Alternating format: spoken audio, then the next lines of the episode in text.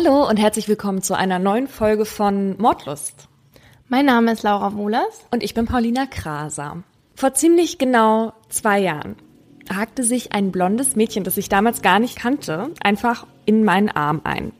Es war ein kühler, feuchter Abend unter der Woche und ein paar Arbeitskollegen von unserer Firma hatten ein Pizzaessen organisiert, damit wir die neuen Volontäre kennenlernen konnten. Und weil es so viel nieselte, bot ich an, jemanden in meine Richtung mit nach Hause zu nehmen. Ach, da wohne ich ja ganz in der Nähe, sagte das blonde Mädchen glücklich und hakte sich eben wie schon gesagt ein. Eine komische Geste fand ich. Einhaken, weil das ist ja zu viel Körperkontakt. Ich kenne die ja gar nicht. Dann können wir ja auch mal zusammen zur Arbeit fahren, schlug das blonde Mädchen vor.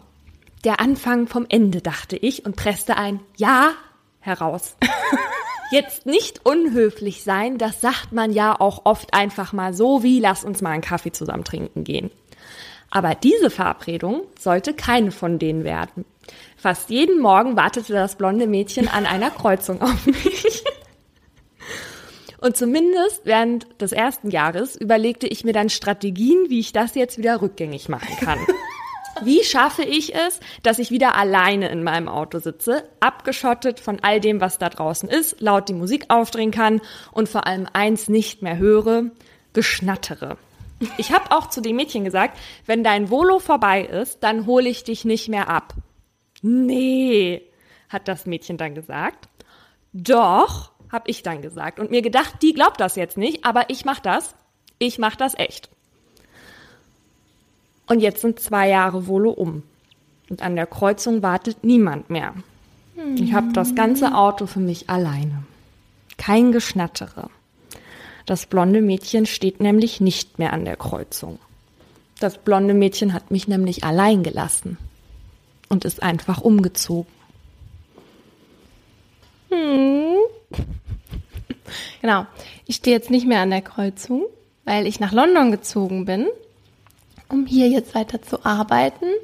Ja, und jetzt hat Paulina ihr Auto wieder für sich alleine. Ja, und ich muss jetzt immer mit der Tube fahren. Das gefällt dir nicht so gut, was? Nee. das war das, was wir euch schon letzte Woche angekündigt haben, was wir euch halt verraten wollten oder auch mussten jetzt, dass wir eben nicht mehr in einer Stadt wohnen. Aber das bedeutet nämlich nicht, wie jetzt vielleicht einige denken, dass der Podcast jetzt nicht mehr produziert wird. Denn wir sitzen gerade zusammen in London. Paulina hat mich schon so doll vermisst, dass sie gleich rüber gejettet ist. Wir wollen es mal nicht übertreiben.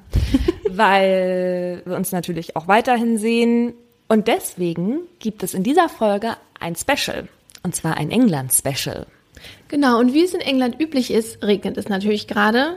Also lasst euch von dem Rauschen im Hintergrund nicht stören. Das gehört eben alles zu einer authentisch-britischen Folge dazu.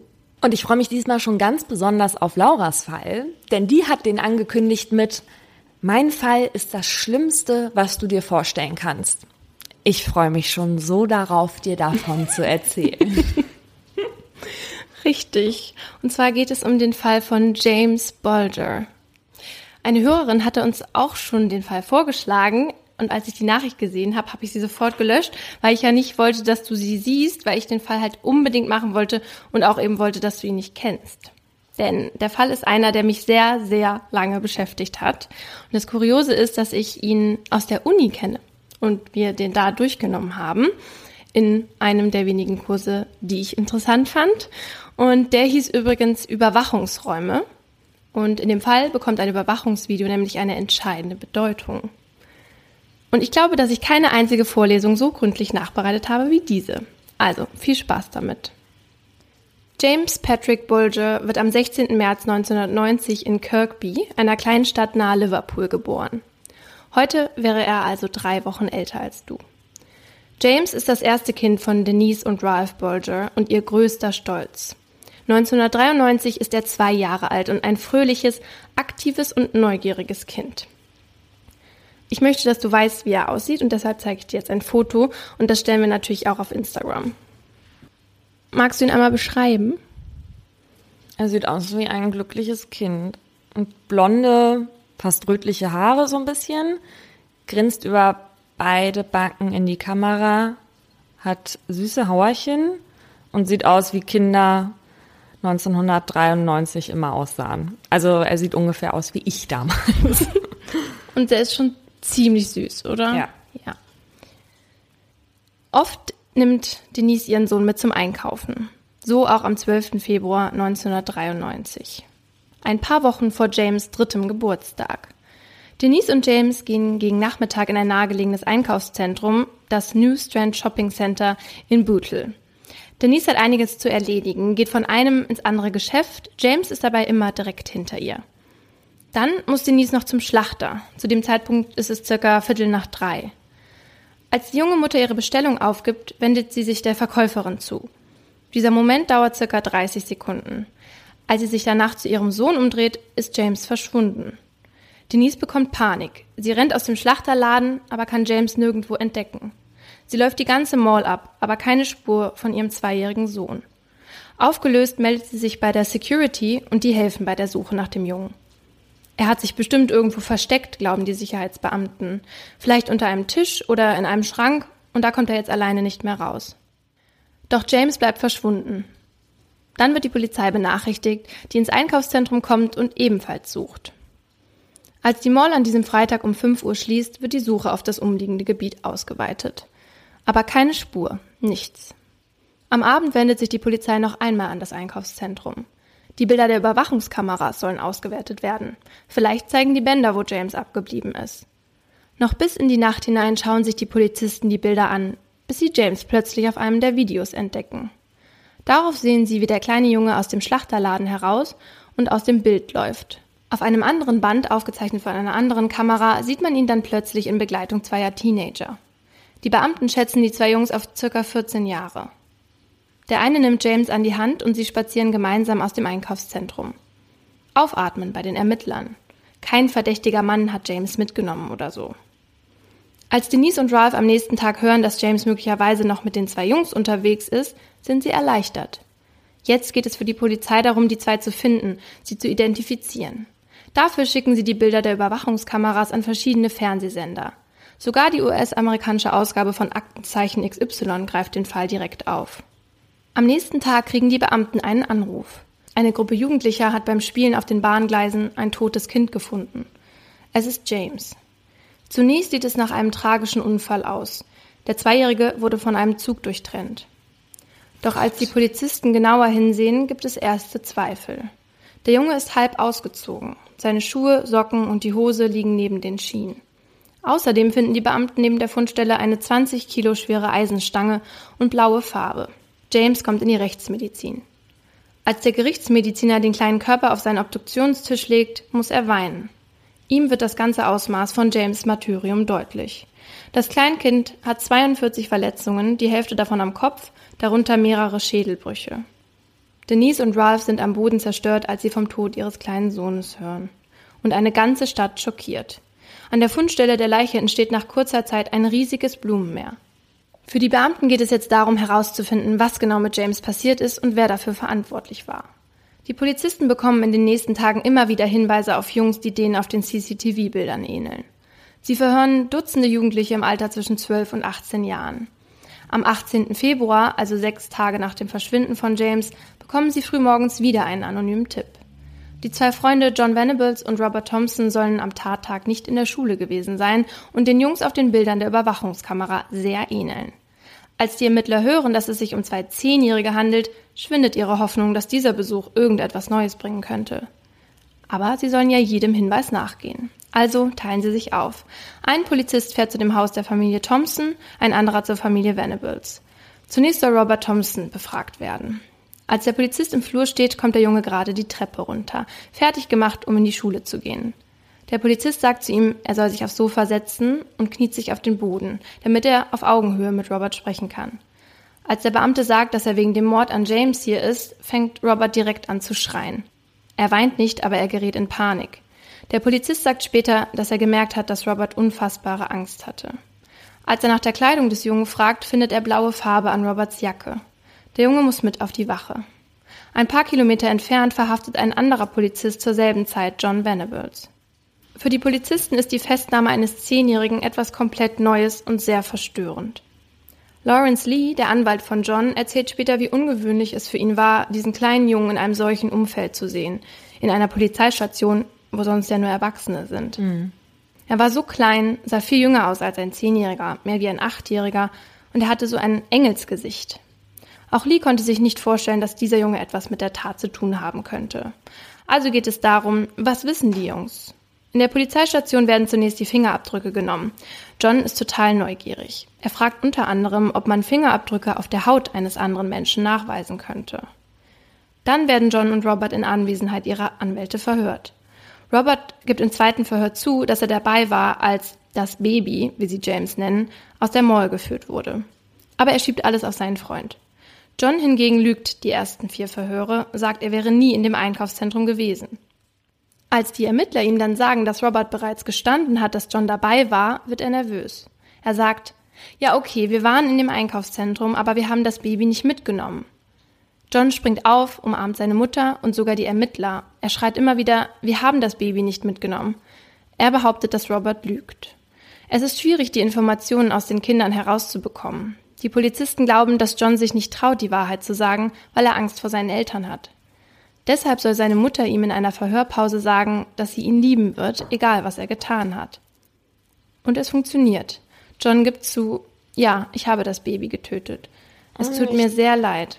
Können Sie meiner Mama sagen, dass es mir sehr leid tut? Und mit diesem Geständnis kommen immer mehr Details zur Tat ans Licht. Und die Polizei kann den Tag rekonstruieren. John ist an dem Morgen auf dem Weg zur Schule, als er Robert begegnet. Robert sagt zu ihm, komm, wir gehen klauen. Dann gehen die beiden los in das Einkaufszentrum. Zunächst lassen sie ein paar Kleinigkeiten aus Geschäften mitgehen. Dann kommen sie auf die Idee, ein Kleinkind zu entführen, um es vor der Mall in den Verkehr zu stoßen und es wie einen Unfall aussehen zu lassen. Gegen 12 Uhr sehen sie dann eine Mutter mit drei Kindern. Sie suchen sich den Kleinsten aus, um ihn mitzunehmen. Sie haben es schon bis draußen geschafft, als die Mutter es bemerkt und den Kindern hinterherläuft. Ohne es zu wissen, rettet sie damit das Leben ihres kleinen Sohnes oh und ebnet das Schicksal für James. Ach, die haben sich erst einen anderen ausgesucht. Mhm. Oh Gott. Ein paar Stunden später entdecken John und Robert dann James, der alleine vor dem Schlachterladen steht. John nimmt ihn an die Hand und gemeinsam spazieren sie nach draußen. Nein. Der Plan hat sich aber jetzt geändert. Sie wollen James nicht in den Verkehr schubsen, sondern ihn zum naheliegenden Kanal bringen, um ihn ertrinken zu lassen. Es, Nein. Hm. Es ist ein ganzes Stück von der Mall bis zum Kanal. Auf dem Weg werden sie von einigen Gebäudekameras aufgezeichnet. Auf den Bildern sieht man, wie die Jungs James mit sich zerren. James hat mittlerweile eine Platzwunde am Kopf, die stark blutet. Die Jungs setzen ihm die Kapuze seiner Jacke auf, damit man die Wunde nicht so sehr sieht. Als sie irgendwann am Kanal ankommen, sagen sie zu James, er soll runter zum Wasser gehen und sich sein Spiegelbild anschauen. Aber James hat Angst. Er möchte nicht so nah ans Wasser. Dann setzen sie ihren Weg fort. Insgesamt werden die drei Jungs auf ihrem Weg zu den Bahngleisen von 38 Menschen gesehen. Manchen von ihnen fällt die Wunde am Kopf des kleinen Kindes auf. Eine Frau erkundigt sich, ob alles in Ordnung sei. Die Jungs antworten, dass James nur gefallen sei und sie ihn jetzt nach Hause bringen. Zu einer anderen Frau sagen sie, dass sie das Kind gefunden haben und jetzt zur Polizei bringen wollen. Die Frau zeigt ihnen dann sogar noch den Weg zur naheliegenden Polizeistation. Doch ihr Weg führt sie nicht dorthin. Insgesamt gehen sie mit dem Jungen fast fünf Kilometer das dauert circa drei Stunden. Nicht mal 100 Meter von der nächsten Polizeistation entfernt machen sie Halt an den Gleisen. Hier fangen John und Robert an, James mit herumliegenden Ziegelsteinen zu bewerfen, mm -mm. direkt ins Gesicht. Mm James wird durch die Wucht des Aufpralls umgeworfen, steht aber immer wieder auf. Nein! Die Jungs werden sauer und rufen, du blödes Baby, bleib liegen. Oh, nennt ihn nicht Baby, das finde ich das Schlimmste, dass mhm. sie ihn Baby nennen. Ja. Sie treten ihm immer wieder gegen den Kopf. Dann werfen sie ihm blaue Farbe ins Gesicht, die sie ein paar Tage zuvor gekauft hatten. James sagt immer wieder, dass er zu seiner Mama möchte. James soll Batterien in den Mund nehmen. Sie treten und schlagen das Kind immer wieder. Im Prozess spricht die Staatsanwaltschaft außerdem davon, dass James Vorhaut nach hinten geschoben wurde, nachdem sie ihn ausgezogen hatten. Die Verletzungen, die wohl am Ende zum Tode führten, wurden mit der 20 Kilo schweren Eisenstange herbeigeführt. Um das Ganze dann wie einen Unfall aussehen zu lassen, schleifen John und Robert den noch lebenden James auf die Gleise. Zehnjährige, eine 20 Kilo Eisenstange. Müssen mhm. die aber ganz schön Kraft mobilisiert haben. Mhm. Bevor der Zug das Kind in zwei Hälften schneidet, stirbt James an den schweren Kopfverletzungen. Von einigen Verhören gibt es die Originalaufnahmen. Und ich würde dir gerne eine kurze Stelle zeigen, damit du dir die Situation besser vorstellen kannst. Es ist ein Verhör von John Venables, der mittlerweile zwar zugibt, dabei gewesen zu sein, aber noch nicht sagen will, dass auch er James getötet hat. Da es natürlich auf Englisch ist und wegen der Qualität auch nicht so gut zu verstehen, sage ich jetzt kurz, worum es da geht. Also am Anfang erzählt John, dass sie James vor dem Schlachter gefunden haben und mit ihm herumspaziert sind. Das sei seine Idee gewesen, die Idee, James zu töten, sei aber von Robert gekommen. Dann gibt der Ermittler vor, zu wissen, was passiert sei, um ihn zu einem Geständnis zu bringen und John fängt an zu weinen. Where did you find James? Outside the butcher's. So we walked up to him and we were walking around with him and I took his hand. And whose idea was it to walk towards him? Mine. Was it? What did Then you it say? was Robert's idea to kill him. Oh Gott, wie klein er I know the truth. I believe I know I, truth. I was there. That's You right. waved. Correct, but I know that a lot of things have gone on. Yeah, well, do you know it was me that killed him? It wasn't. I never even killed him.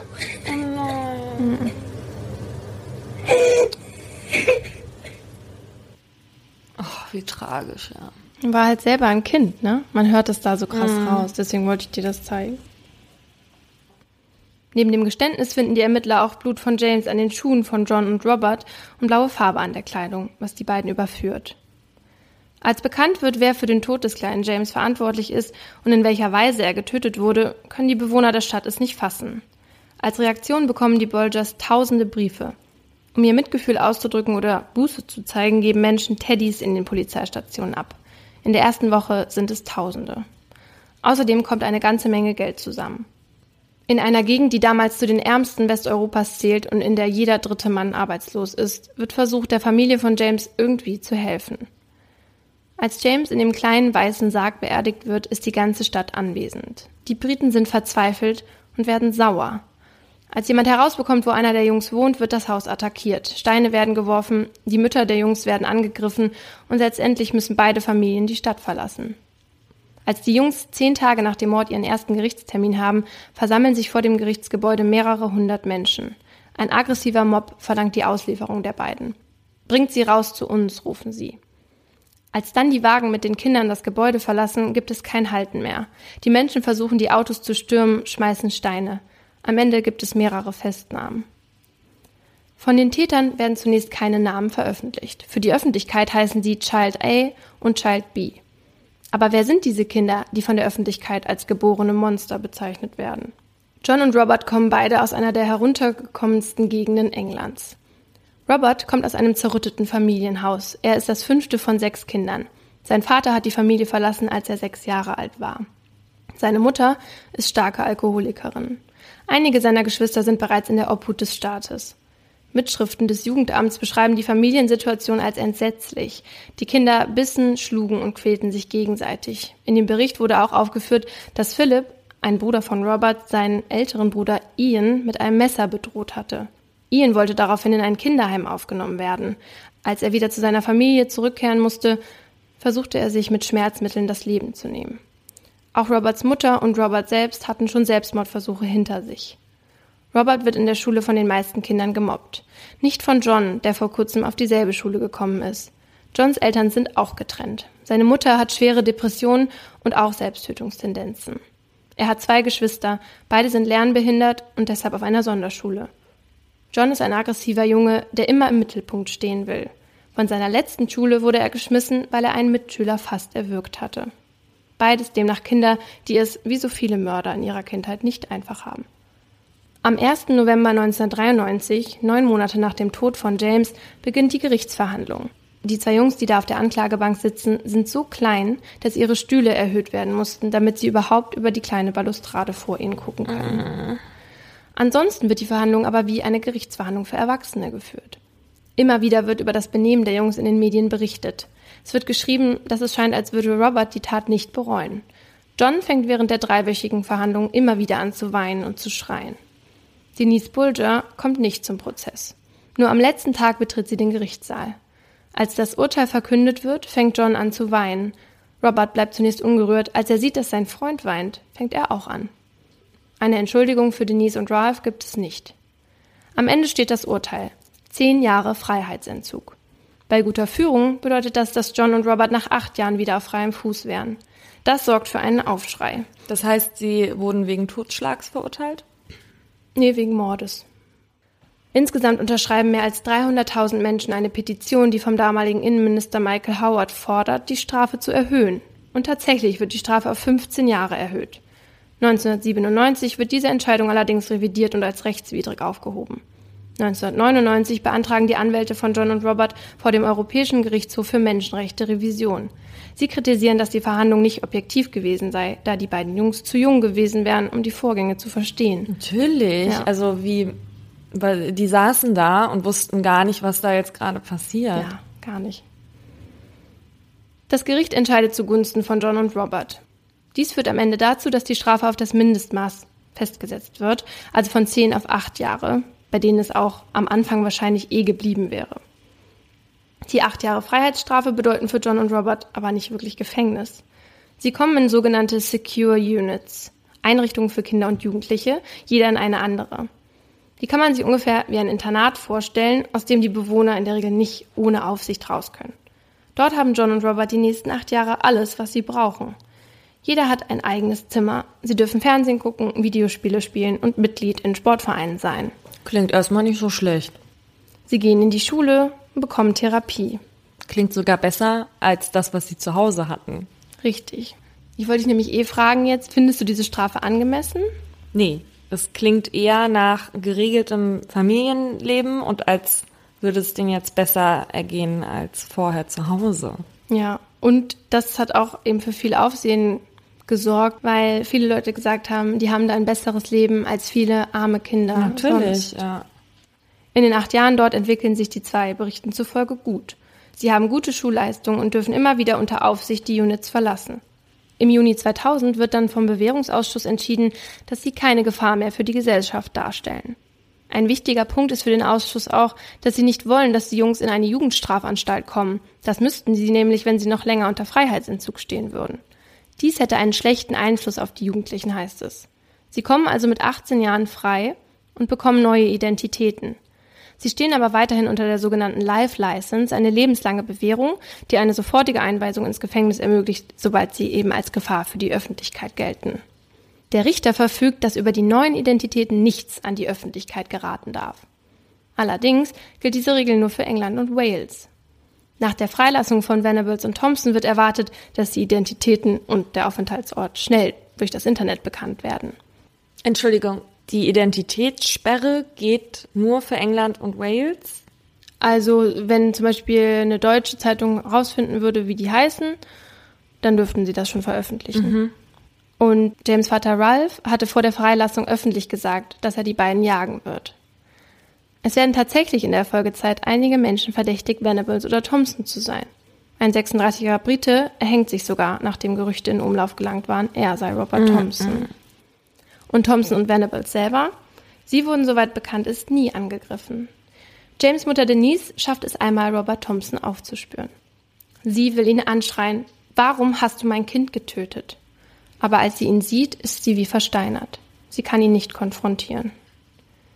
2006 wird bekannt, dass Thompson eine schwangere Freundin hat und dass sie nichts von seiner Geschichte weiß.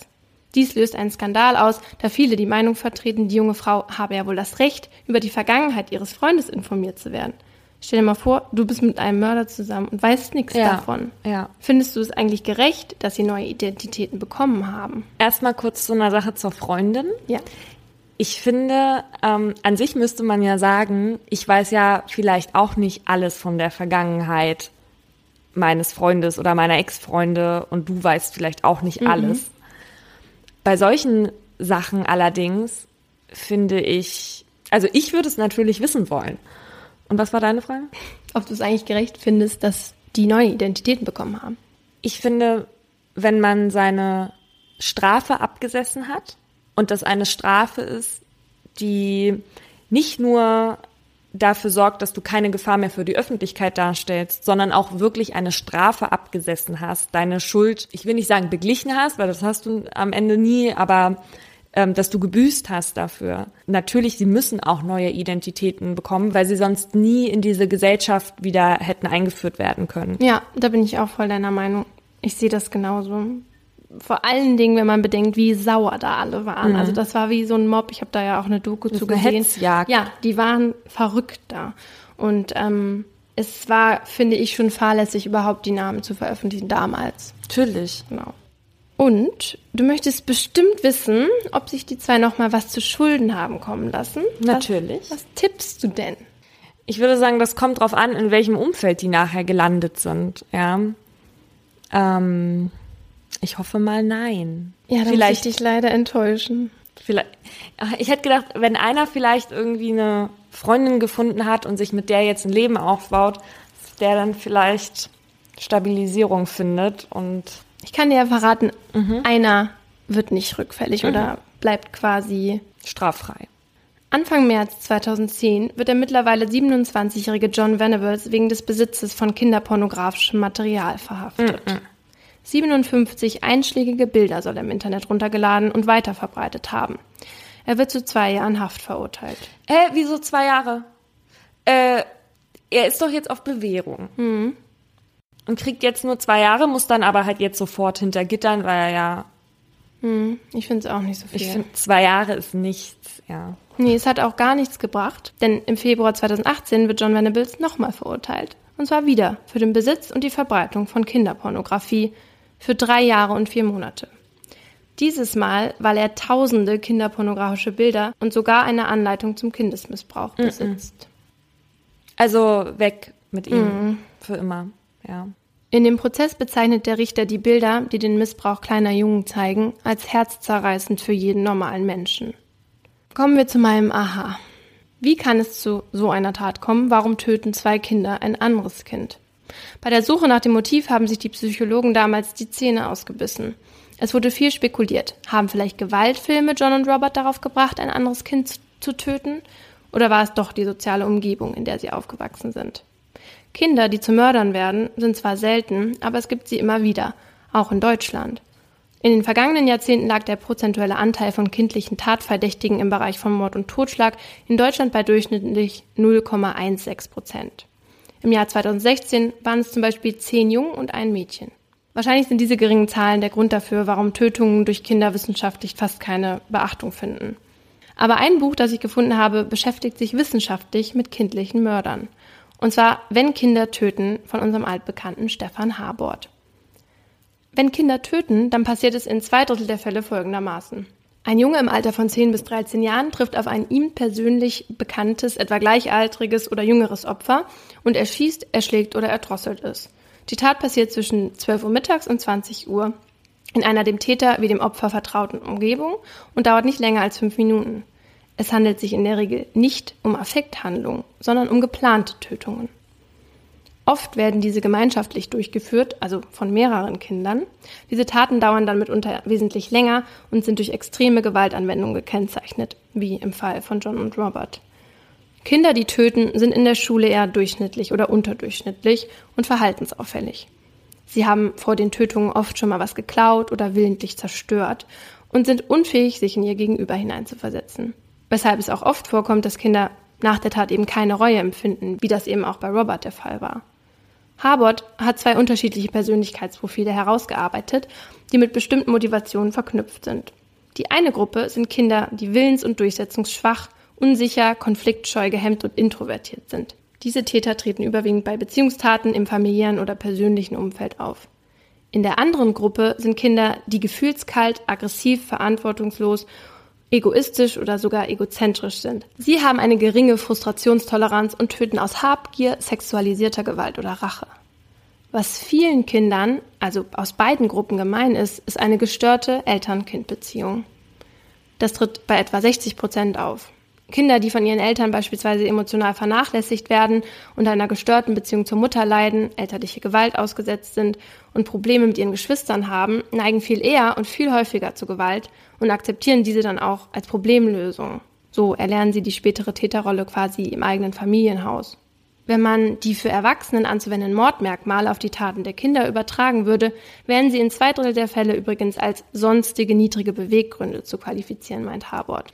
Wie gesagt, wurde bei John und Robert kein Motiv festgestellt. Sie haben auch selbst nie auch nur annähernd erklären können oder wollen, warum sie James getötet haben. Ja, aber als Kind kannst du das vielleicht auch nicht wirklich erklären, ja? Was, äh, du weißt ja, woher es kommt, wenn du in die Kindheit guckst. Mhm. Aber erklären können sie es vielleicht nicht mal später, weil sie es schon mhm. zu dem Zeitpunkt nicht verstanden haben.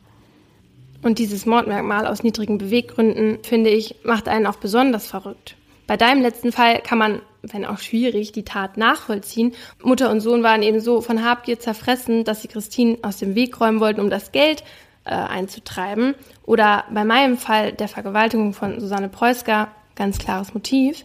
Aber bei den beiden, bei den zwei Kindern, ist es halt einfach so unglaublich und unverständlich, weshalb dieser Fall auch so lange bei mir nachgehalt hat. Ich glaube, das Schlimme an diesen Fällen ist, dass man und vor allem die Eltern nie so eine richtige Antwort auf das Warum bekommen werden, was es schwieriger macht, das zu verarbeiten.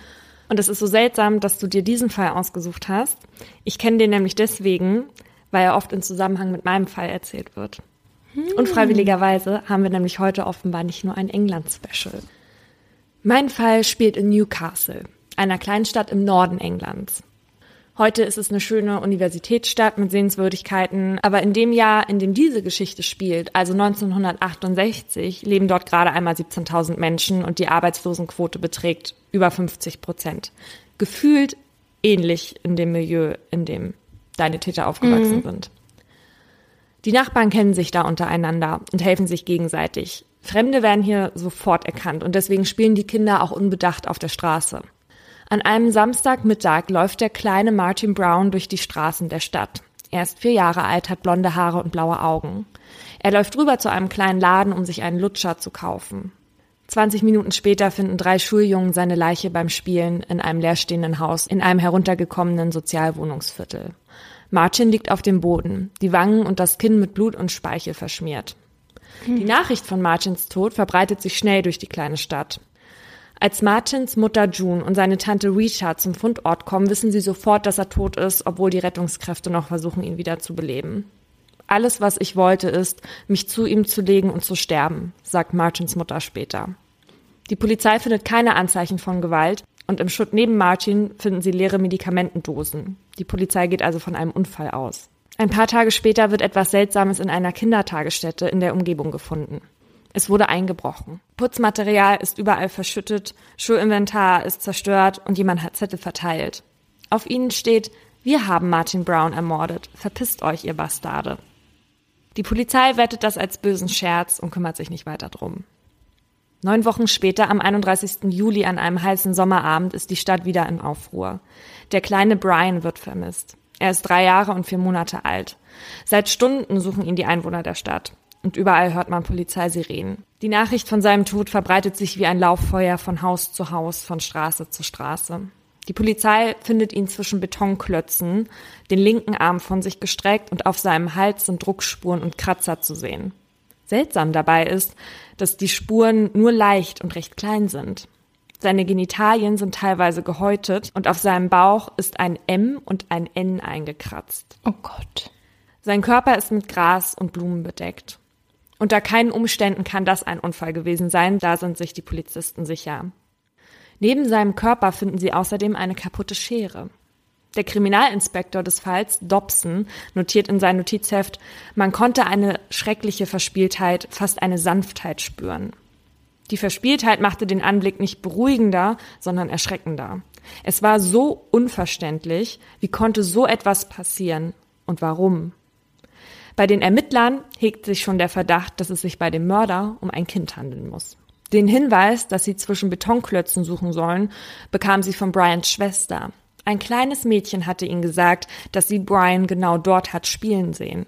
Und der Name dieses Mädchens ist Mary Bell. Mary Bell ist kurz nach Martins Tod elf Jahre alt geworden. Sie hat große, intensiv blaue Augen und eine Stupsnase und kurzes dunkelbraunes Haar. Sie spielt oft mit ihrer Freundin Norma Bell, die übrigens nur zufällig den gleichen Nachnamen haben. Die wohnt zwei Häuser weiter. Norma ist 13 und einen Kopf größer als Mary. Trotz des Altersunterschiedes verstehen sich die beiden aber gut und Mary ist für elf nämlich ziemlich pfiffig und sie ist von den beiden die dominantere. Sie gelten als untrennbar und sehen sich sogar etwas ähnlich, weshalb sie manchmal als Schwestern bezeichnet werden. Weil die Ermittler sicher sind, dass die Spuren auf Brians Körper von Kinderhand stammen müssen, geraten Mary und Norma unter Verdacht. Am 6. August vernehmen die Ermittler Mary Bell, kommen aber mit dem Verhör nicht weiter. Auch Norma wird befragt. Seltsamerweise lächelt sie dabei ständig. Einen Tag später ist Brians Beerdigung. Kriminalinspektor Dobson will dabei sein, um zu sehen, ob sich jemand auffällig verhält. Als sie Brian gerade aus dem Elternhaus tragen, fällt sein Blick auf Mary Bell.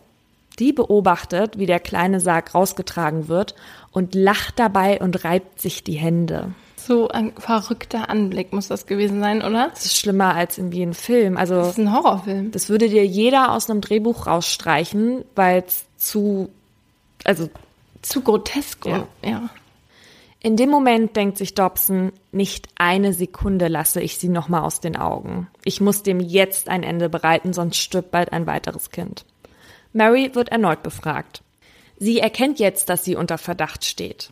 Diesmal erinnert sie sich nämlich plötzlich, am Todestag von Brian ihn mit einem achtjährigen Jungen aus der Stadt gesehen zu haben, der ihn angeblich geschlagen haben soll. Schnell finden die Ermittler heraus, dass sich aber genau dieser Junge zu dem Zeitpunkt am Flughafen aufgehalten hat. Mary Bell berichtet außerdem, dass sie den Jungen mit einer kaputten Schere gesehen hat. Was Mary nicht weiß, ist, dass die Schere ein Beweismittel war, was sie bisher unter Verschluss gehalten hatten. Sie spricht hier also von einer Information, von der nur die Polizei weiß und natürlich jemand, der am Tatort war. Später wird bekannt, dass an dem Tag, an dem in den Kindergarten eingebrochen wurde, Mary Bell versucht hatte, die kleine Schwester von Norma zu erwürgen. Normas Vater erwischte Mary dabei, schlug ihr fest ins Gesicht und schickte sie heim. Außerdem erzählt June Brown, also die Mutter des ersten Opfers, dass vier Tage nach Martins Tod Mary und Norma bei ihr vor der Tür standen und fragten, ob sie Martin sehen könnten. Martin ist tot, Mary, hatte sie geantwortet. Darauf erwiderte Mary, ja, das weiß ich doch, dass er tot ist, und grinst dabei. Ich wollte ihn in seinem Sarg sehen. In der Stadt gilt Mary Bell als notorische Lügnerin. Anderen Kindern gegenüber hatte sie schon erzählt, den kleinen Martin umgebracht zu haben und hatte dabei immer auf das Haus gedeutet, in dem er gefunden wurde. Geglaubt hatte ihr aber niemand. Weder Mary noch Norma Bell will aber zugeben, dass sie es waren. Und stattdessen schieben sie sich gegenseitig immer die Schuld hin und her. Die beiden werden des Mordes an Martin Brown und Brian Howe angeklagt. Der Gerichtspsychiater beschreibt Mary Bell als intelligent, aber manipulativ und gefährlich. Norma Bells Version von dem, was geschehen ist, klingt plausibler als Marys. Sie erzählt, Mary habe Martin alleine umgebracht und dann vor ihr mit dem Mord geprahlt und ihr den toten Körper gezeigt. Beim zweiten Mord soll Norma nur zugesehen haben. Marys absurdes Verhalten nach der Tat wertet das Gericht ebenfalls als Beweismittel dafür, dass Mary die Haupttäterin ist. Außerdem hatte sie in Notizbüchern Aufzeichnungen zu den Morden eingetragen. Auch so gemalt. Mhm. Auch während des Prozesses benimmt sich Mary seltsam. Manchmal wird sie aggressiv. Mary verfolgt den ganzen Prozess wachsam und wirkt interessiert an dem, was gesagt wird. Norma hingegen kann sich nicht richtig konzentrieren und driftet oft mit den Gedanken ab. Also sie benimmt sich halt einfach wie ein, Wie ein kind. Kind. Normas Eltern stehen ihr bei Gericht bei. Sie umsorgen sie. Als Außenstehender sieht man sofort, dass keiner in ihrer Familie sie für eine Mörderin hält. Marys Mutter hingegen benimmt sich alles andere als angemessen. Sie schimpft oft mit Mary, trägt eine lange blonde Perücke, die ihr ständig vom Kopf rutscht und wendet sich Mary nur zu, wenn sie beobachtet wird. Für Marys Mutter ist das Ganze ihre Tragödie. Teilweise stürmt sie während des Prozesses melodramatisch aus dem Gerichtssaal. Einer Polizistin, die sie bewacht, erzählt Mary, ich glaube, das ist alles ein Traum. Es ist nie passiert. Ich wünschte, ich könnte in meinem eigenen Bett schlafen. Glauben Sie, ich bekomme 30 Jahre? Wenn ich ein Richter wäre und ich hätte ein elfjähriges Mädchen vor mir, das so etwas getan hat, ich würde ihr 18 Monate geben. Mord ist gar nicht so schlimm. Wir sterben alle irgendwann. Mary Bell wird am 13. Dezember 68 des zweifachen Totschlags von einem Schwurgericht für schuldig befunden und zu lebenslanger Haft verurteilt. Sie wird nicht wegen Mordes zur Rechenschaft gezogen, weil das Gericht sie für eine Psychopathin und deswegen für vermindert schuldfähig hält. Norma wird freigesprochen, aber wegen des Einbruchs in den Kindergarten zu drei Jahren Haft auf Bewährung verurteilt und unter psychiatrische Aufsicht gestellt. Eines kann das Gericht aber nicht klären. Wie werden zwei kleine Mädchen zu eiskalten Mörderinnen? Diese Frage beantwortet Mary Bell selbst. 30 Jahre nach den Morden an Martin Brown und Brian Howe. Mary Bell ist die älteste von vier Geschwistern. Als sie geboren wird, ist ihre Mutter Betty 17 Jahre alt. Acht Monate später wird die schon wieder schwanger, allerdings von einem anderen Mann, der Mary später erzieht. Sein Geld verdient er mit Klauen. Als die Geburtshelfer Mary nach der Geburt in Bettys Arm legen wollen, schreit die, haltet das Ding von mir fern. In den ersten Jahren wird Mary Bell zweimal wegen einer Vergiftung ins Krankenhaus eingeliefert. Offenbar hatte ihre Mutter versucht, sie mit Tabletten zu vergiften, hm. von denen sie Mary erzählte, es seien Süßigkeiten. Oh Gott. Als Mary drei Jahre alt ist, rettet ihr ihr Onkel in letzter Sekunde das Leben. Ihre Mutter war gerade dabei, sie aus dem Fenster zu werfen. Oh Gott. Ja. Das ist ja noch schlimmer, als Robert und John behandelt wurden. Pass auf. Mindestens zweimal hatte Betty Mary einfach an wildfremde Frauen auf der Straße verschenkt. Ihre kleine Schwester hatte Mary dann zurückgeholt. Ihrer Familie erzählte Betty in der Zwischenzeit, dass ihre älteste Tochter verstorben sei. Mary wird fast jeden Tag von ihrer Mutter verprügelt. Die Verwandten haben später übrigens behauptet, die Mutter hätte dieses Münchhausen-Stellvertreter-Syndrom, mhm.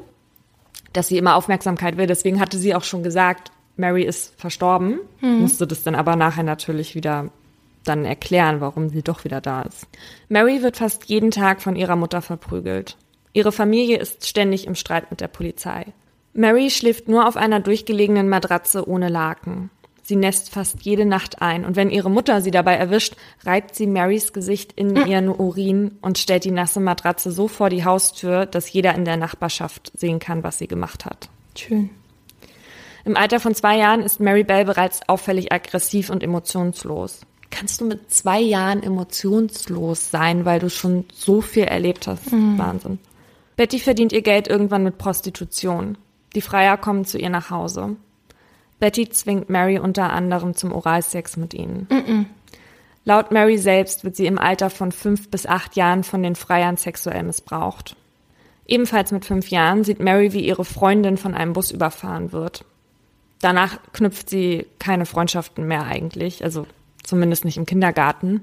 Und genau da wird sie das erste Mal dabei erwischt, wie sie ein anderes Kind wirkt. Bei dem, was sie da vorher erlebt hat, kann man sich ja ungefähr vorstellen, woher sie diese Art von Gewalt hat. Ja. Mhm.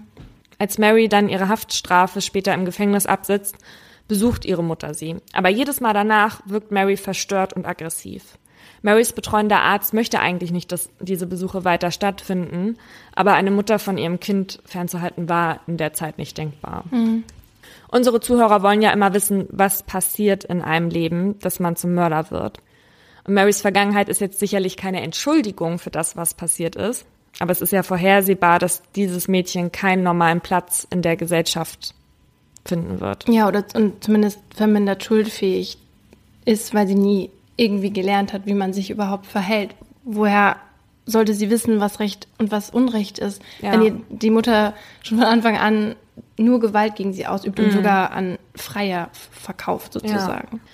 Mary Bell wird mit 23 Jahren aus der Haft entlassen. Zwölf Jahre hat sie also sitzen müssen und sie lebt unter anderem Namen. 1984 heiratet sie und bekommt eine Tochter. Ihr Bewährungshelfer beschreibt sie als sehr, sehr liebende Mutter, die immer für ihr Kind da ist. 1988 lässt sich Mary scheiden, findet aber schon bald einen anderen Mann, mit dem sie glücklich ist. Mary, der neue Mann und ihre Tochter leben in einem kleinen Dorf im Nordosten Englands. Als die Nachbarn aber erfahren, mit wem sie da Tür an Tür wohnen, sammeln sie Unterschriften und marschieren mit Plakaten durch das Dorf, auf denen Mörder raussteht. Mhm. Also auch so eine Hetzjagd. Mhm. Marys Zuhause wird von Reportern belagert. Sie und ihre Tochter müssen unter Schutz der Polizei mit Laken über dem Kopf um 4 Uhr nachts das Haus verlassen. Ihre Tochter wusste bis zu diesem Zeitpunkt nichts von der Vergangenheit ihrer Mutter. Wie krass ist das bitte? Stell dir vor, du würdest das herausfinden und wenn die Mutter wirklich so liebend war, wie der Bewährungshelfer mhm. gesagt hat, dann, dann fällt ja für dich auch alles auseinander. Du glaubst das ja im ersten Moment ja. auch gar nicht. Stell dir mal vor, man sagt dir, du Mama hat mal zwei Kinder getötet. Also. Eigentlich war die Anonymität ihrer Tochter bis zum Erreichen des 18. Lebensjahres geschützt. 2003 aber gewinnt Mary Bell einen Gerichtsprozess, in dem es um die Zusicherung ihrer eigenen und der Anonymität der Tochter auf Lebenszeit geht. Was ich völlig okay finde, was hat die Tochter damit zu tun, ja? ja? total. Und seitdem gibt es in England nämlich die Mary Bell Order, ein Gerichtsbeschluss zum dauerhaften Schutz der Identitäten von Kindern und deren Vormündern, die an Gerichtsverfahren beteiligt sind. Deswegen war das bei mir auch so am Anfang, dass sie nur Child A und Child B genannt wurden. Aber es war dann so, und während des ganzen Prozesses wurde nie der Name, also die Namen wurden nie rausgegeben und die Newspaper und so weiter haben auch immer nur das A und B geschrieben.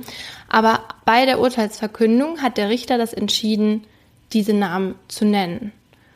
Das wurde danach dann auch kritisiert und so weiter. Aber dann hat er sozusagen im selben Atemzug eben gesagt, ähm, ab jetzt darf nichts über die Kinder und deren weiteren Verbleib an die Öffentlichkeit auf keinen Fall. Und dann, als sie herausgekommen sind, haben sie ja neue Identitäten bekommen. Bei Mary Bell ging es ja hauptsächlich um ihre Tochter, weil die ja gar nichts damit zu tun hatte. Aber es ging ja nicht hier darum, die Identität der Täterin zu schützen, sondern der Tochter der Täterin, Ja. Die ja ein eigenes Leben verdient hat und nichts dafür kann, was ihre Mutter irgendwann mal gemacht hat. Total. Und ich muss ja auch sagen, das ist ja, wenn jetzt nicht noch irgendwas Schlimmes kommt, was du mir jetzt erzählen willst, dann total schön ist, dass sie es geschafft hat, ein Kind zu bekommen und auch eine gute Mutter zu sein ihrem Kind und es halt schützen wollte und so weiter. Und das wundert mich halt total, weil ich eher davon ausgehen würde, dass man nicht geheilt in Anführungszeichen werden kann von dem, was Mary Bell zugestoßen ist als Kind und dass sie nie Emotionen hatte und so weiter, dass sie sich davon erholt hat, vielleicht weil sie noch so jung war und dass es halt total schön ist und dass das ein Beispiel dafür ist, dass sich Menschen doch ändern können, dass sich Täter ändern können. Und in meinem Fall, Robert Thompson hat sich nie wieder was zu Schulden kommen lassen. Bei Mary Bell hatte das viel mit der Mutter zu tun, mit der sie dann ja nicht mehr so richtig Kontakt hatte. Da komme ich aber gleich nochmal zu. Ja, und dann war es ja auch quasi jetzt bei dir so, ähm, wie in dem Fall in dem Buch, wenn Kinder töten, dass es halt so ist, Kinder, die eine gestörte Beziehung zur Mutter haben. Und das hatten jetzt alle woher, drei. Woher sollen die Kinder das auch sonst haben? Also entweder ist irgendetwas im Kopf dann nicht in Ordnung, irgendein gesundheitlicher Defekt, oder es muss halt in der Erziehung sein. Also ich glaube ja eh daran, dass niemand von Grund auf böse geboren wird. Also dann, dann stimmt halt einfach mit dir irgendetwas nicht, ja. Ja. Der damalige Innenminister Jack Storr ist der Meinung, dass Mary Bell selbst schuld an der Veröffentlichung ihrer Identität sei. Denn in dem Jahr, in dem ihre Identität bekannt wird, 30 Jahre nach den Morden, spricht sie das erste Mal über die Umstände, die sie geprägt haben. Ihre Geschichte erzählt sie der Autorin Gita Sereny, die sich mit der moralischen Frage auseinandersetzt, wie man das Böse erklären kann. In Zusammenarbeit mit Mary schreibt sie das Buch Cries Unheard, was ich auch zur Vorbereitung gelesen habe. Und öffnen kann sich Mary erst, nachdem ihre Mutter verstorben ist. Das sagt ja einiges dann. Ja. Sereny hatte bereits 1972 ein Buch über Marys Fall geschrieben, das Betty Bell gehasst hat. Denn schon da hatte sich Sereny mit Marys Kindheit auseinandergesetzt. Die Autorin war auch in den Gerichtsprozessen mit dabei und hatte halt cool. eben sehr viel davon beobachtet, deswegen hat sie sich so damit beschäftigt. Betty sagte damals, die Autorin würde Lügen über die Familie verbreiten und drehte in jedem Buchladen der Stadt die Bücher so um, dass man den Namen ihrer Tochter nicht so groß auf dem Cover sehen konnte. Das Buch gefiel Betty nicht. Aber Betty hatte natürlich kein Problem damit, Marys Geschichte, als die im Gefängnis saß, an verschiedene Boulevardzeitungen zu verkaufen. Außerdem wollte sie, dass ihre Tochter Briefe und Gedichte schreibt, die sie ebenfalls verkaufen wollte. Betty war der Meinung, dass die ganze Welt sehen sollte, wie sehr sie darunter leidet, dass ihre Tochter eine Mörderin ist. So klagte sie, Jesus wurde nur ans Kreuz genagelt. Ich wurde dran gehämmert. Oh Gott. In Cries Unheard erzählt Mary auch das erste Mal über den sexuellen Missbrauch. Das ist aber übrigens das Einzige, was Familienangehörige von Mary Bell nicht bestätigen. Aber zugesehen hat dabei ja auch keiner. Ja. Ich will nur sagen, wie die Mutter war und diese ganzen Sachen mit weggeschenkt und so, das wurde alles später bestätigt von Familienangehörigen, die das halt mitbekommen haben. Mary erklärt in dem Buch, dass sie als Kind die Vorstellung vom Tod irgendwie unwirklich und unverständlich fand. Sie dachte damals, sie täte Martin nicht wirklich weh. Sie dachte, sie spielen tot und er ist zum Abendessen dann wieder in Ordnung. Das Buch sorgt aber nicht nur wegen seiner kontroversen Inhalte für Diskussionen. Maribel bekommt für ihr Mitwirken an dem Buch nämlich anteilig ein Honorar. Das wird von der Boulevardpresse auf das Schärfste kritisiert. Von genau denen, die Mary Bell selbst ein hohes Honorar für Interviews angeboten haben, so Sereny. Die Regierung versuchte damals die Veröffentlichung zu verhindern, mit der Begründung, dass Verbrecher nicht von ihren schlimmen Taten profitieren sollen. Mhm. Und in Folge 8 hatten wir ja schon mal von Tätern berichtet, die ihre Straftaten dann später vermarktet haben. Und damit sowas in Deutschland nicht mehr passiert, wurde, darauf hat uns unser Zuhörer Nick aufmerksam gemacht, 1999 ein Gesetz erlassen, das dafür sorgen soll, dass Täter keinen Profit aus ihren Taten schlagen dürfen. Mhm. Durch das Opferanspruchssicherungsgesetz haben die Opfer von Straftaten einen Zuspruch auf die Zahlung der Presse oder Dritter an den Täter, wenn der durch die Vermarktung seiner Story Geld bekommt. Das klingt erstmal fair, das Gesetz gilt aber nicht, wenn zwischen der Tat und der Veröffentlichung mehr als fünf Jahre liegen. Hm. Quatsch, ne? Ja. Trotz der Kritik an dem Buch dient es heute vielen Spezialisten, die mit traumatisierten Kindern arbeiten, als Standardwerk. Weil Mary Bell ein anderer Mensch geworden zu sein scheint, ist Gitta Sereny der Ansicht, dass sie so eine Art moralisches Erwachen gehabt haben muss. Und auch June Brown, also die Mutter des ersten Opfers, war bis zur Veröffentlichung des Buches der Meinung, dass es die Mary Bell von damals nicht mehr gibt. Für mich ist Mary Bell gestorben, als sie aus dem Gefängnis kam und eine neue Identität annahm. Ich habe gelernt, sie nicht mehr zu hassen, weil sie gestorben und jemand anderes geworden ist. Jetzt aber hat Gitta Sereny sie ausgegraben. Warum? Als im Jahr 2009 bekannt wird, dass Mary Bell Oma geworden ist, sagt June, ein Kind ist ein Segen. Sie hat mir meinen Segen genommen und mich mit Trauer für den Rest meines Lebens zurückgelassen. Ich hoffe, dass sie jedes Mal, wenn sie das Kind betrachtet, an die zwei denkt, die sie ermordet hat. Ja, man kann die eben auch sehr gut verstehen, die Opfer. Jetzt geht's nur noch um Mary und Mary kriegt ein 400 Seiten langes Buch gewidmet und und ich glaube auch, dass es tatsächlich für die Opferfamilien schwierig ist, wenn so lange Zeit vergeht, 30 Jahre, und du hast vielleicht irgendwie gelernt, mit diesem Schmerz zu leben und dann wird es halt tatsächlich alles wieder ausgebuddelt. Ich finde, es ist schwierig, ich verstehe die Opferseite. Mhm. Ich finde es aber auch gleichzeitig wichtig, dass solche Bücher geschrieben werden, weil man auch daraus lernt. Deswegen dient das ja auch heute als Standardwerk. Ja, was sind Anzeichen dafür? Die Täter können ja am besten selbst beschreiben, warum sie zu dem geworden sind, was sie sind. Genau, und dass der Fall überhaupt als Beispiel dargestellt wird, dass man sich eben verbessern kann. Ne? Dass Kinder, dass man darüber nachdenken sollte, wie lange man Kinder wirklich hinter Gittern steckt, mhm. weil sie sich noch ändern können. Und deswegen ist ja auch, sind ja auch die Jugendstrafanstalten in Deutschland so wichtig, dass man sich da um die Jugendlichen kümmert. Darüber haben wir ja schon geredet, weil die kann man noch ändern, die können sich noch ändern.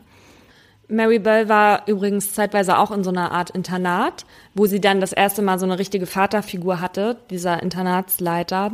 Und da ist die total aufgeblüht. Und dann mhm. musste sie aber nachher weg und in so ein Frauengefängnis. Und dann wurde sie wieder so ein bisschen verhaltensauffällig. Hm. Daran sieht man das ja. Mein Aha. Was mich so ein bisschen umgetrieben hat, ist die Rolle, die Mary Bells Auftreten vor Gericht gespielt hat. Mary Bell hatte sich ja im Gegensatz zu Norma für ein Kind recht seltsam verhalten. Wie Mary selbst gesagt hatte, hatte sie eigentlich nur versucht, den Anweisungen von Betreuern und Anwälten zu folgen. Ich habe mich gefragt, wie wichtig ist das Auftreten eines Angeklagten vor Gericht? Und das ist umso wichtiger, wenn eine Jury anwesend ist. Denn eine Jury ist eher als ein Richter dazu geneigt, sich vom ersten Eindruck emotional leiten zu lassen. Und der wird natürlich von dem beeinflusst, was man sehen kann. Was ich paradox finde, denn die Justitia, also die Göttin der Gerechtigkeit, die man auch in vielen Gerichten sehen kann, trägt in der linken Hand eine Waage, in der rechten das Richtschwert und sie trägt meistens eine Augenbinde, was eigentlich ein Symbol für die Unparteilichkeit, also für das Richten ohne Ansehen einer Person sein sollte. Mhm. Trotzdem hat die Jury Augen und die wird sie auch benutzen, um den Angeklagten zu bewerten. Die Geschworenen werden von den kleinsten Dingen beeinflusst. Und wie wir auch im Fall von Mary Bell gesehen haben, nicht nur das Auftreten des Angeklagten wirkt auf sie, sondern auch das des Anwalts oder der Zeugen. Ein schlampig gekleideter, fluchender und desinteressierter Angeklagter kann nicht auf Sympathien hoffen. Und so gibt es Gerichtsberater, die sich auf das Auftreten vor Gericht spezialisiert haben.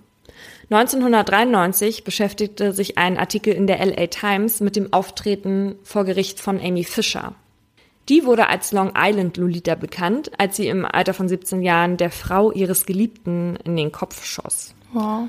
Vor Gericht, ach so, die hat aber überlebt, die Frau. Oh, wow. Ja, total, total absurd. Vor Gericht trug sie einen grünen Oversize-Pulli und ihre langen, fisseligen Haare hingen ihr ins Gesicht. Falsch, falsch, falsch, sagen Experten zu diesem Erscheinungsbild. Man hätte sie lieber in ein Schulmädchenkleid stecken, ihr das Haar mit einer Schleife zusammenbinden und sie ungeschminkt auf die Anklagebank setzen sollen, sagt ein Prozessberater. Lass sie so jung und unschuldig wie möglich aussehen. Eine Studie der Cornell University hat außerdem ergeben, dass Menschen, die allgemein als attraktiver gelten als andere, im Durchschnitt ein weniger hohes Strafmaß bekommen. Hm, das kann ich mir vorstellen. Also was das Äußere angeht, wird Mary Bell sicherlich nicht im Nachteil gewesen sein, weil wer sieht unschuldiger aus als ein elfjähriges Mädchen? Und die sah wirklich süß aus. Ja, wirklich süß. Aber wenn ein Kind eben halt völlig empathielos und kalt wirkt, dann hilft das ihr eben auch nicht weiter. Und ich denke auch, dass sie die richtige Entscheidung getroffen haben, Mary Bell damals so lange Zeit wegzusperren. Seltsam, dass wir uns beide jetzt so Kindermörder rausgesucht haben. Finde ich aber echt spannend, die Thematik.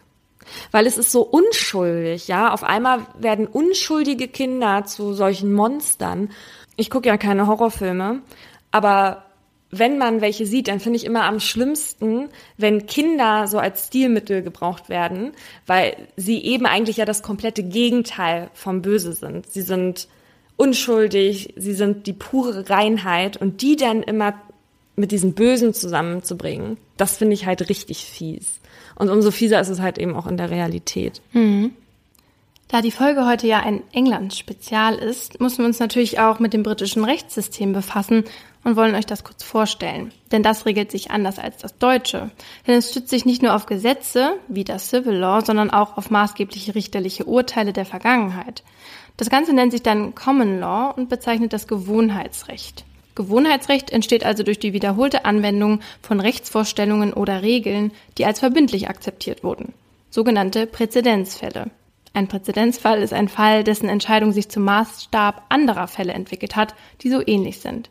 Um euch ein Beispiel zu geben, stelle ich euch den Fall Schnecke in der Flasche vor, den alle britischen Jurastudenten kennen müssen. Am Abend des 26. August 1928 wird May Donahue von einem Bekannten in einem Lokal in Schottland zu einer Flasche Gingerbier eingeladen.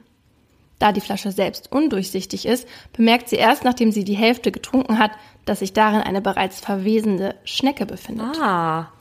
Nach diesem Pappbesuch erkrankt May an einer Magen-Darm-Entzündung.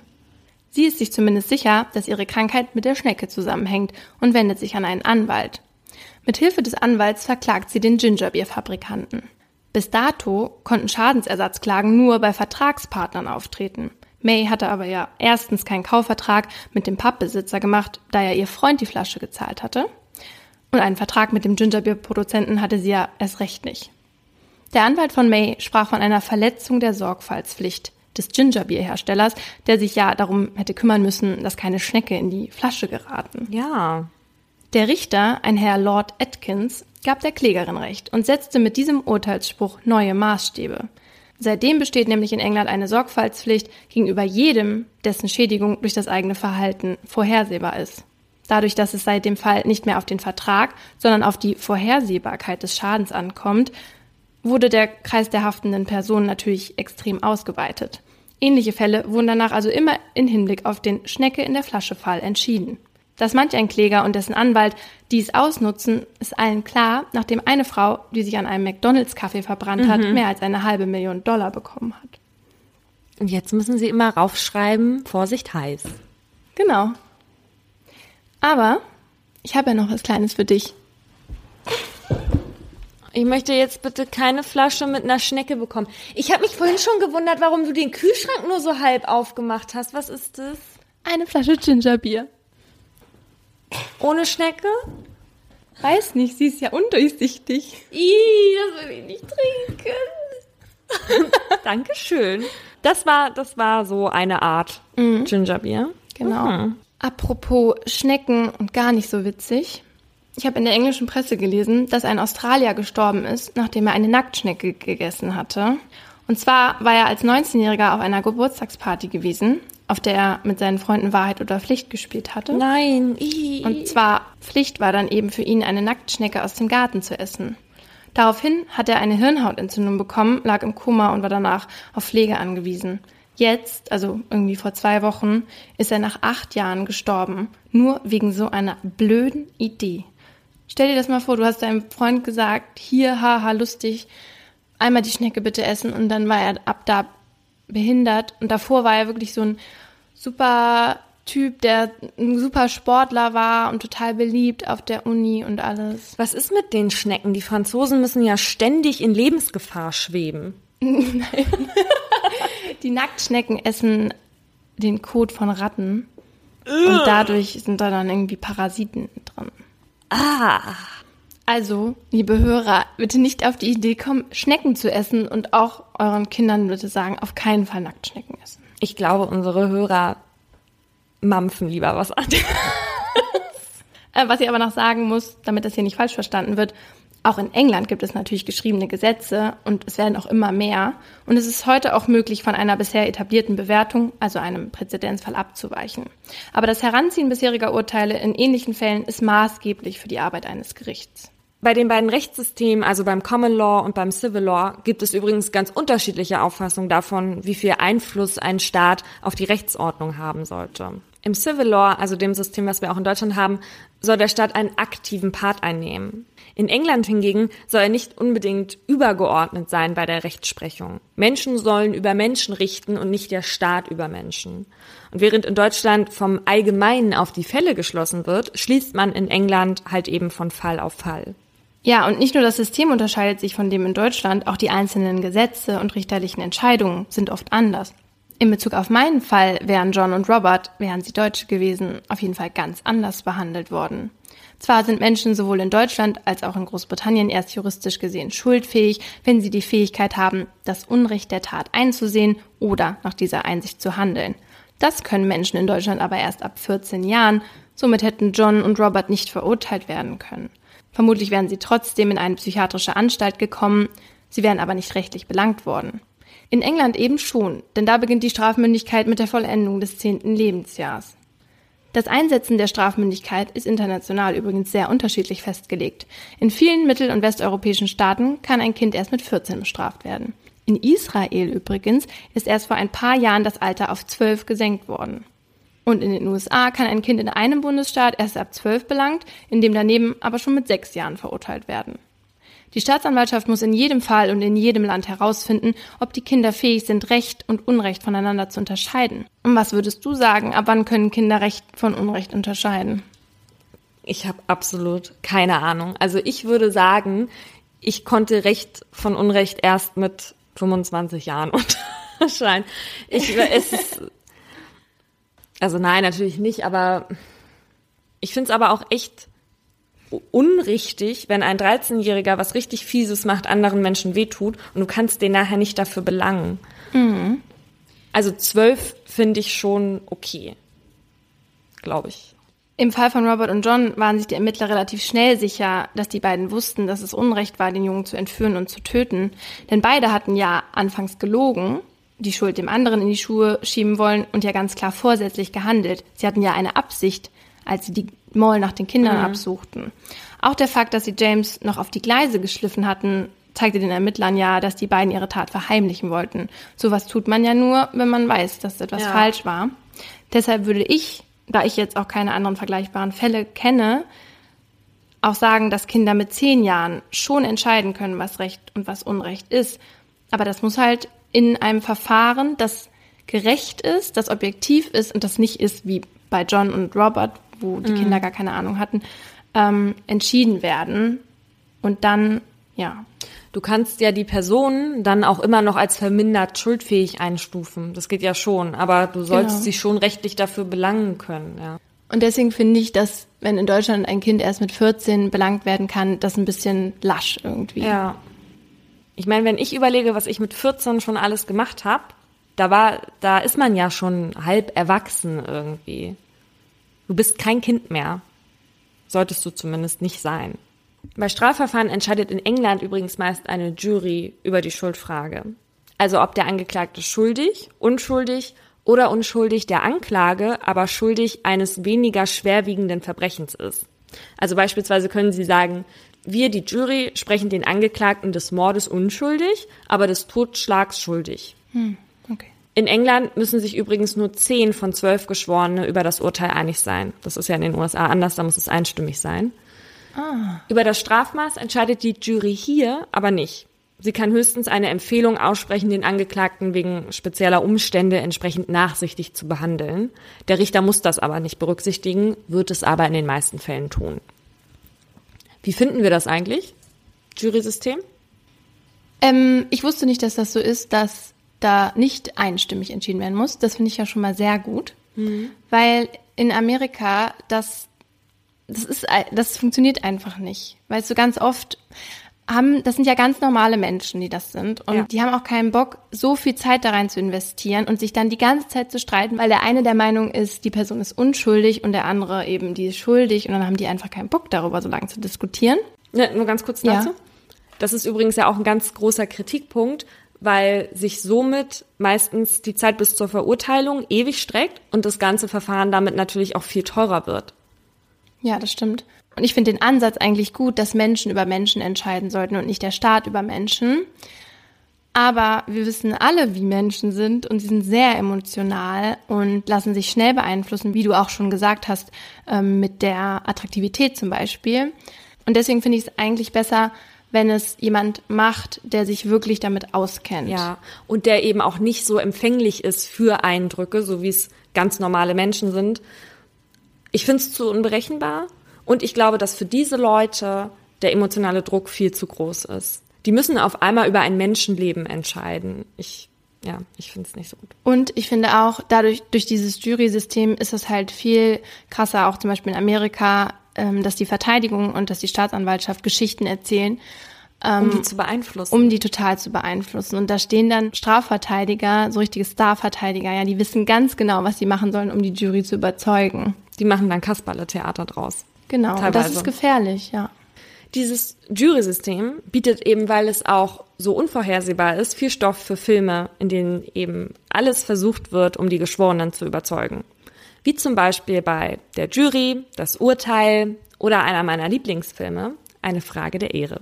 Kennst du den? Da geht es um eine Strafaktion, einen Code Red, den zwei Marines bei einem Kollegen ausgeführt haben.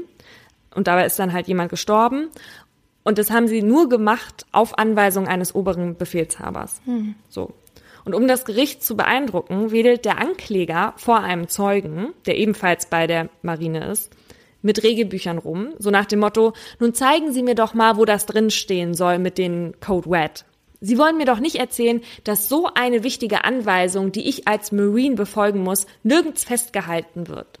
Da sie dann aber wirklich nicht in dem Buch stehen, beendet er sein Verhör und schon hat er Eindruck bei der Jury hinterlassen, die sich dann ja denkt, wenn das nirgendwo drin steht, dann kann das unmöglich Vorschrift sein.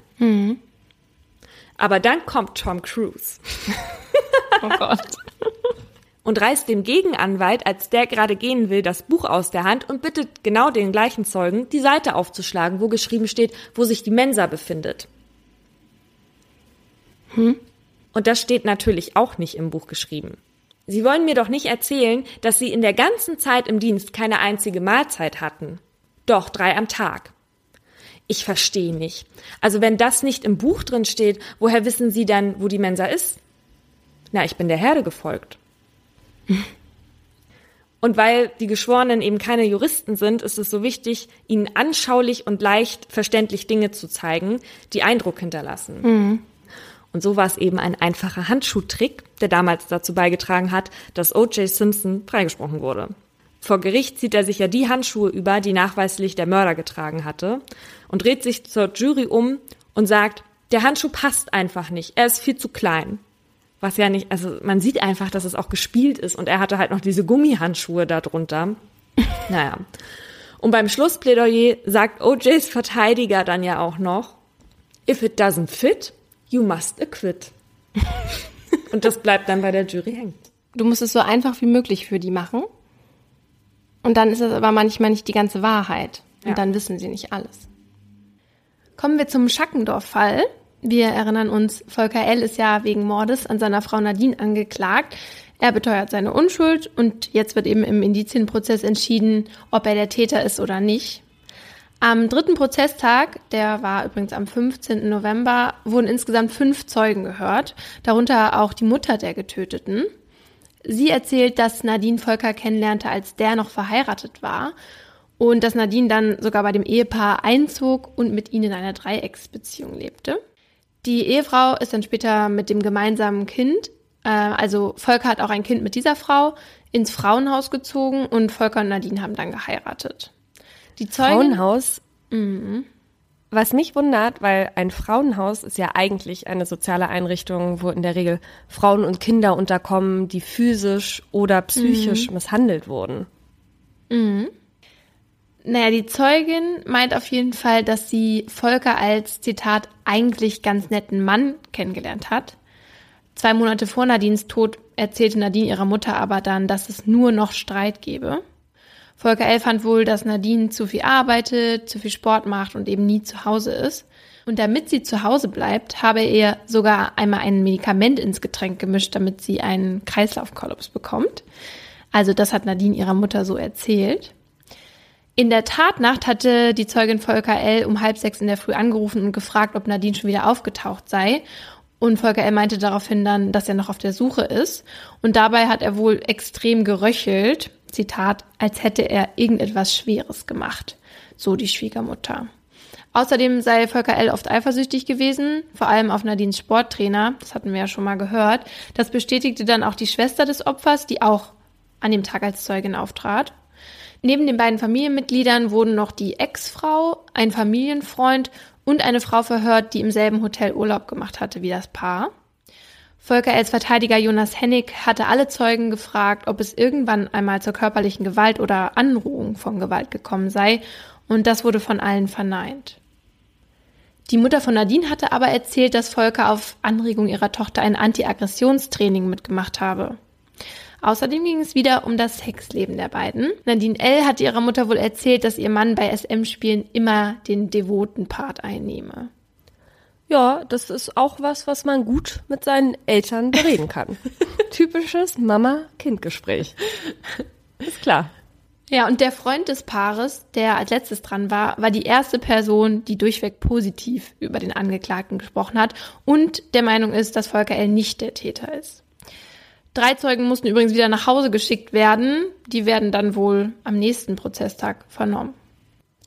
Ich hoffe so sehr, dass beim nächsten Prozesstag jetzt endlich mal der Zeuge vernommen wird, der mit Volker L. zusammen diese Leiche gefunden hat. Denn das finde ich ja besonders spannend. Voll. Der war eigentlich ja schon für den ersten Prozesstag angesetzt, aber wurde jetzt immer wieder verschoben. Auf den warte ich schon ganz aufgeregt. Ja, weil der halt eben sagen kann, wie Volker da reagiert hat, ne? Naja, also der nächste Prozesstag ist am 27. November. Ich wurde übrigens neulich zu unserer ersten Folge zurückversetzt. Da hatte ich dir doch von dieser Geburtstagsleiche erzählt. Ja. Und ich hatte den Mörder, der so blond-rothaarig war, mit einer bestimmten Person verglichen. Ja, weißt du noch mit wem? DSDS. Alfie Hardcore, der immer Hyper Hyper singt. Und Alfie Hardcore stand neulich vor unserer Arbeit Nein. und wollte ein Foto mit mir machen. und ähm, das Ding ist, ich, also der war super nett und ich habe mich, weil er auch so nett war, nicht getraut, ihn zu fragen, ob er unseren Podcast hört, weil dann hätte ich ja sagen müssen, dass ich ihn mit einem Mörder verglichen habe. Aber ich habe das Foto. Ich, hab, ich zeig's dir. Geil. Das packen wir übrigens auch auf Instagram. Ja. Da kriegt ihr von uns immer Hintergrundinformationen und wir freuen uns, euch da immer mit einbeziehen zu können. Also schaut gerne da vorbei. Da heißen wir übrigens Mordlust der Podcast. Und worüber wir uns noch freuen würden, ist, wenn ihr uns bei Apple Podcast bewerten würdet. In Folge 11 sprechen wir übrigens über In the Dark. Das ist ein True Crime Podcast aus Amerika. Der ist der Hammer. Ja. Und damit ihr uns dann folgen könnt, würden wir vorschlagen, dass ihr euch den Podcast bis dahin anhört. Also ihr habt jetzt zwei Wochen Zeit, aber ich bin sicher, dass ihr das innerhalb von zwei Tagen durch habt. Der hat nämlich höchstes Suchtpotenzial. Wenn ihr es aber nicht schafft oder weil ihr keinen Bock drauf habt, weil der halt auf Englisch ist, werden wir den in der nächsten Folge aber natürlich auch nochmal erklären. Genau. Das war's dann schon mit unserem England-Spezial. Goodbye. God save the Queen. And Ginger Beer. Im folgenden Trailer für den Podcast Justitias Wille geht es um Depression und Suizid. Bitte achtet auf euch, wenn ihr reinhört. Ein Flügel der großen französischen Fenster steht offen und gewährt einen Blick in den großen Garten. Von draußen dringt warme Luft in das bescheiden eingerichtete kleine Hotelzimmer. Sie kniet auf dem Einzelbett, faltet die Hände und richtet den Blick gen Himmel. Danach setzt der Mann, der bei ihr ist, ihr die Nadel und schließt den Zugang an. Lieber Gott, nimm mich zu dir, sagt sie und öffnet das Ventil. Dann bahnt sich die tödliche Flüssigkeit ihren Weg in ihre Vene. Die beiden haben sich heute zum Sterben verabredet. Sie wollte, dass er ihr dabei hilft, sich von ihrem jahrelangen Leid zu befreien. Wenige Augenblicke später schläft sie ein. Nach ein paar Minuten setzt ihre Atmung aus, danach hört ihr Herz aufzuschlagen. An diesem Tag ist der Mann sich sicher, das Richtige getan zu haben. Doch jetzt steht der pensionierte Arzt vor Gericht. Die Staatsanwaltschaft sagt, was er getan hat, war ein Verbrechen. Denn die Frau war schwer depressiv und ihr Sterbewunsch habe nicht auf ihrem freien Willen beruht. Er hätte ihr also nicht helfen dürfen. Die Frage, die jetzt vor Gericht geklärt werden muss, verhalf der Mediziner einer verzweifelten Frau rechtmäßig zum Suizid? Oder hat er sie, zumindest rechtlich gesehen, getötet? Wir sind Laura Wohlers und Paulina Kraser. In den nächsten Wochen werden wir in unserem neuen Podcast Justitias Wille den Prozess begleiten. Ein Prozess, dessen Ausgang wegweisend für ähnlich gelagerte Fälle sein könnte. Und wir werden uns dem kontrovers diskutierten Thema Sterbehilfe widmen. Wie wollen wir als Gesellschaft mit denen umgehen, die sterben wollen? Wann müssen wir akzeptieren, dass Menschen ihr Leben als nicht mehr lebenswert betrachten? Und sollte man bei der Suizidhilfe einen Unterschied zwischen psychisch und körperlich Erkrankten machen? Darum geht's in der ersten Staffel von Justitias Wille. Leben in der Waagschale.